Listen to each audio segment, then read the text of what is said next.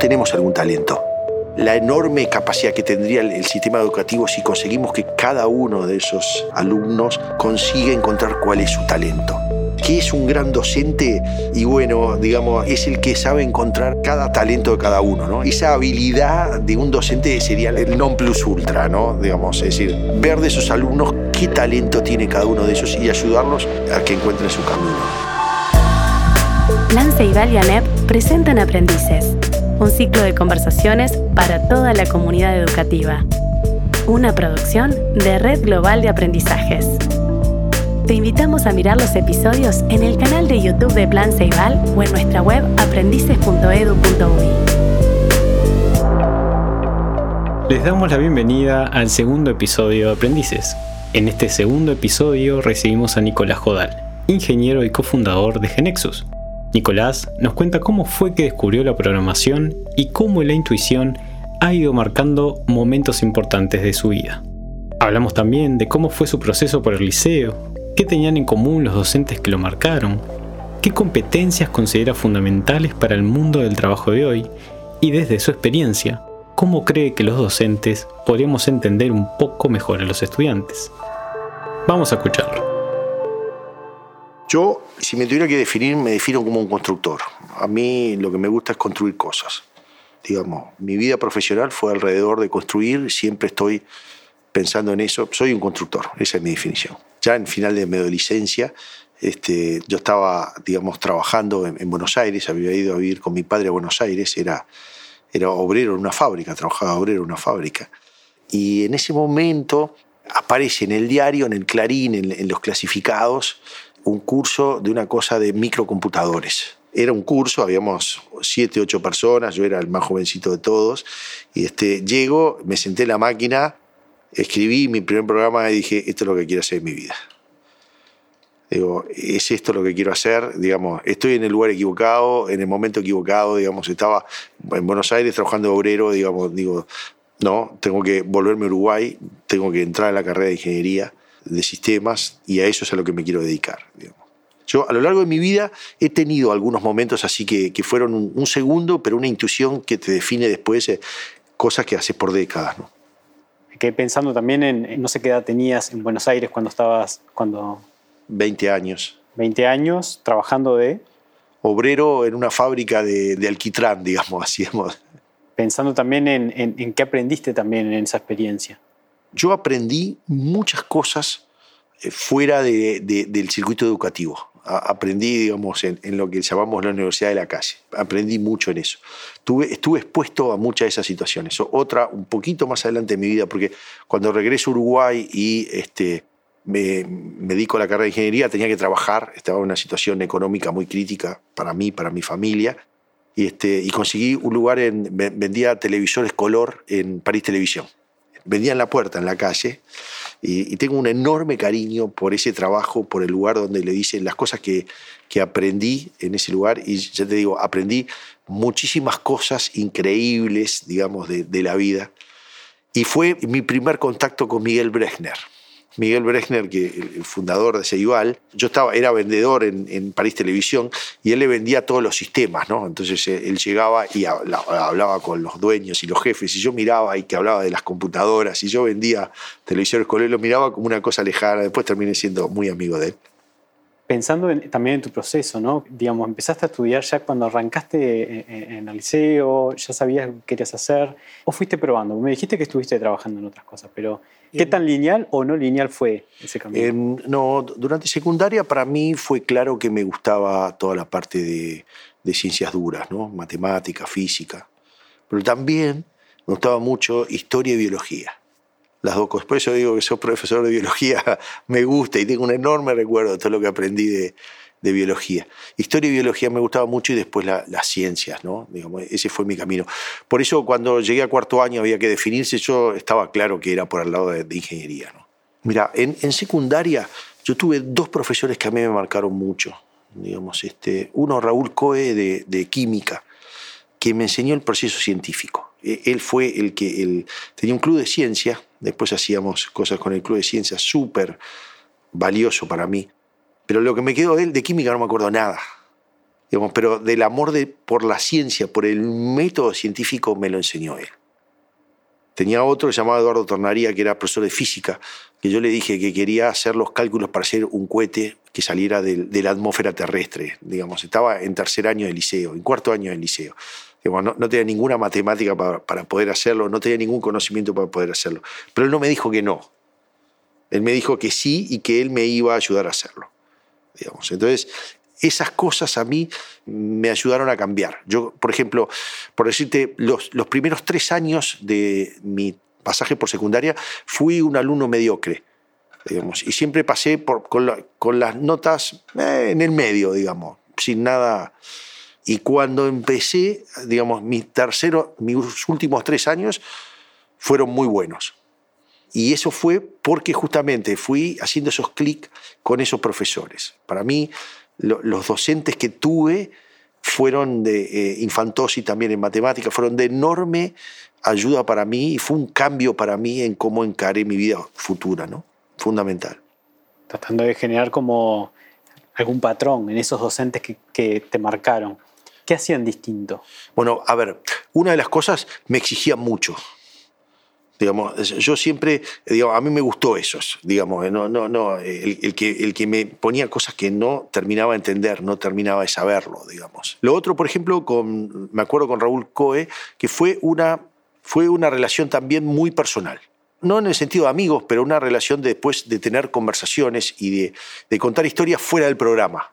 Por eso de matemática infantil, no, era mucho más impersonal, ¿no? Como corresponde a un buen matemático, pero, pero era esa exigencia y era además, yo siempre me sentí que las dudas que tenía ellos mm, no solo me las tomaban, sino que me, exigían cada vez más.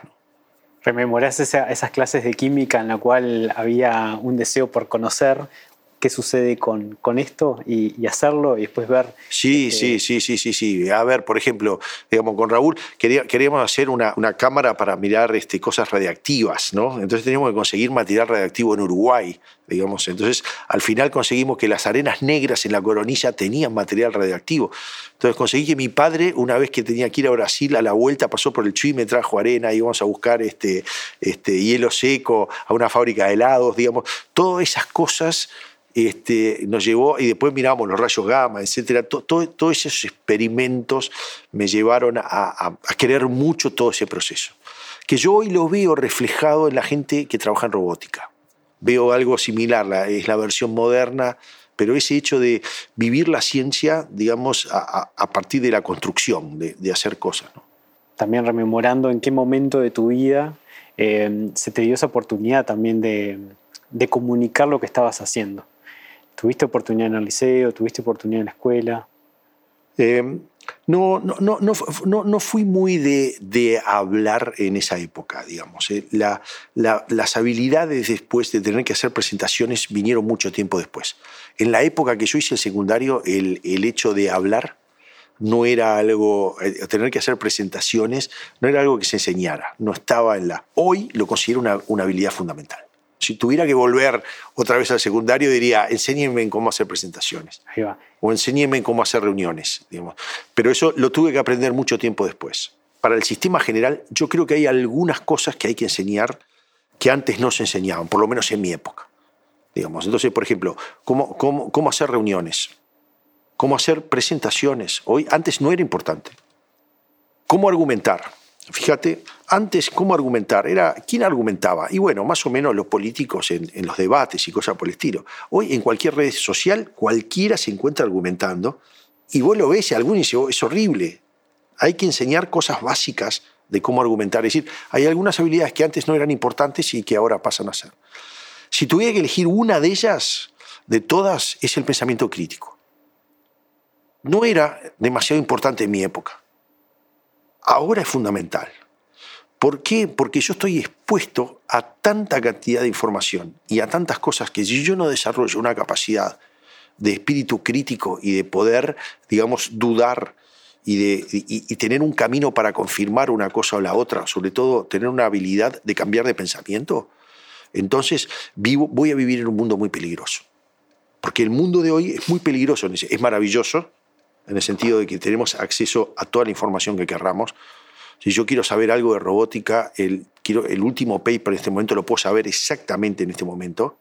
Ahora, si también quiero aprender cuál es la física de la Tierra plana, hay un sitio web sobre los terraplanistas y te explican la física de la Tierra plana. Preguntarte también cómo te ha servido el ser competente eh, en la comunicación, también en tus trabajos, en tu vida. Eh, y también, bueno, preguntarte también esto de eh, esos errores de los que uno ha aprendido algo. Ya, la, para mí la, habilidad de cómo hacer presentaciones para mí ha sido fundamental y fue un cambio en mi vida profesional. Llegó un momento que yo sentí que, bueno, que hacía presentaciones y, no, no, me terminaba gustando lo que hacía y demás. Me empecé a preocupar, digamos, de, de cómo hacía presentaciones. Y empecé a estudiar, digamos, empecé a leer, digamos. Si hay algo que a mí me dio, digamos, la, educación en Uruguay, es la habilidad de comerme un ladrillo. Es decir, agarrar un libro que es una masa y empezar en la página 1 y terminar en la 250 y pico. Entonces, eh, digamos, eh, y eso me lo enseñó el sistema educativo uruguayo.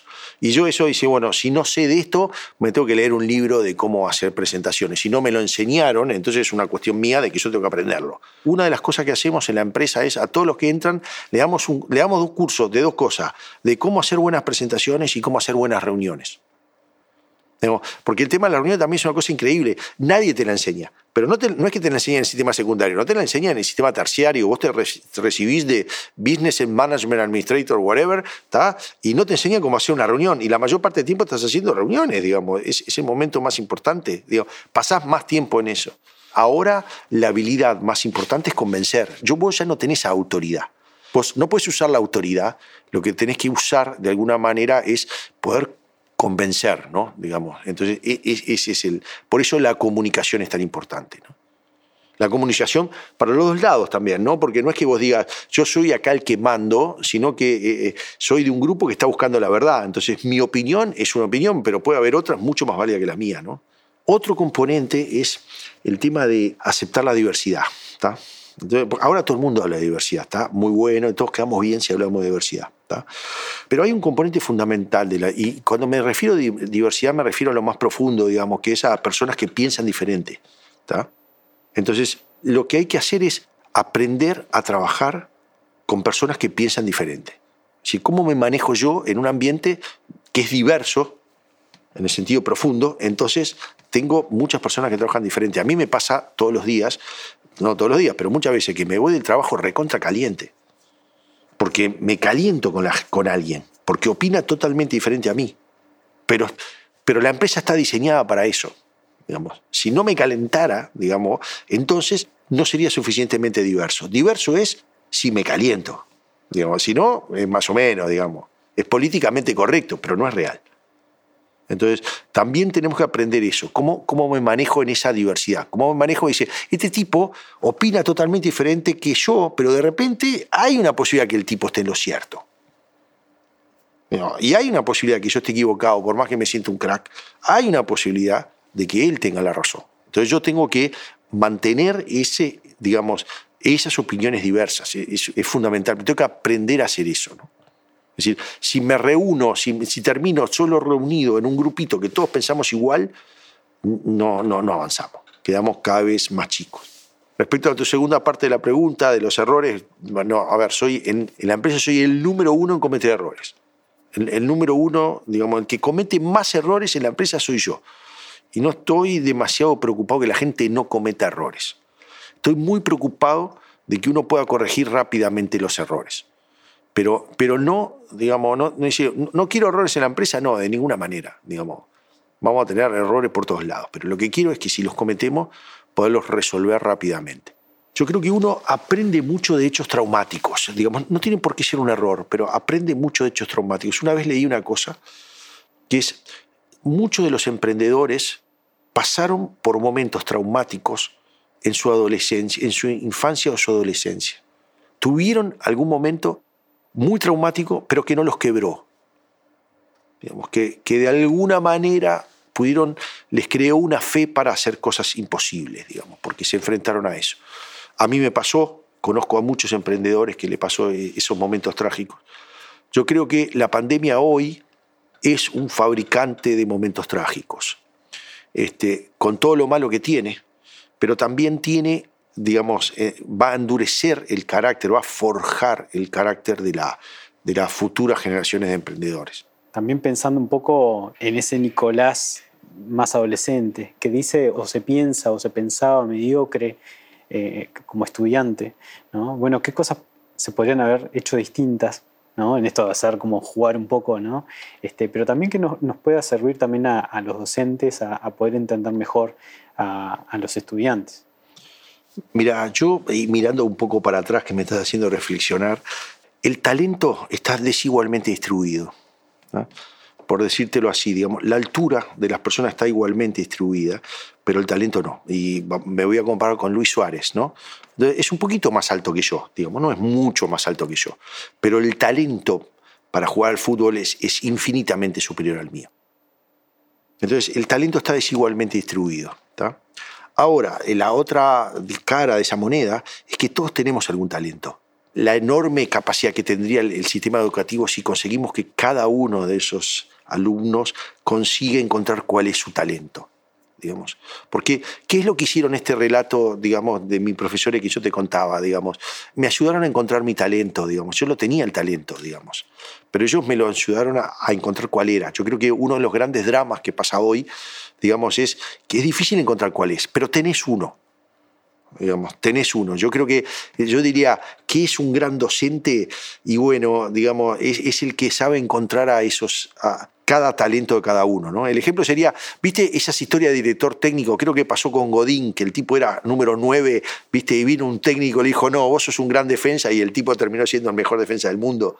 Digamos, pero él no sabía que era un gran defensa, él se pensaba que era un número 9, digamos. Bueno, yo creo que esa, esa habilidad de un docente sería la, eh, el non plus ultra, ¿no? Digamos, es decir, ver de esos alumnos qué talento tiene cada uno de ellos y ayudarlos a que, a que encuentren su camino. Me imagino también el, rol docente, ¿no? En esto ya siendo más específico, más en este papel de interpelante, ¿no? De, eh, haciendo preguntas que ayuden a pensar y sobre todo que les haga pensar y les haga cambiar de opinión. Digamos. Es decir, eh, para mí una cosa maravillosa es decir, eh, yo pensaba una cosa y ahora pienso otra. Digamos, yo entré en esta clase pensando esto y ahora lo pienso. Dice, mirá, tengo argumentos que me hacen cambiar de opinión. es decir, tener eso, si yo tengo, digamos, si hay argumentos, entonces yo tengo la capacidad de cambiar la, de opinión. Una de las cosas que yo no quisiera es la gente que queda ya estancada. Una vez que eh, armó su, conjunto de creencias, listo, digamos, y, pasa cualquier tipo de evidencia y no cambia sus creencias. ¿no? Yo creo que también el sistema educativo es crear esa flexibilidad, ¿no? crear esa, digamos, es decir, yo soy una persona capaz de cambiar de opinión. Aprendices es la primera serie original de Plan Ceibal y ANEP con la producción de la Red Global de Aprendizajes. Te invitamos a mirar los episodios en el canal de YouTube de Plan Ceibal o en nuestra web aprendices.edu.uy.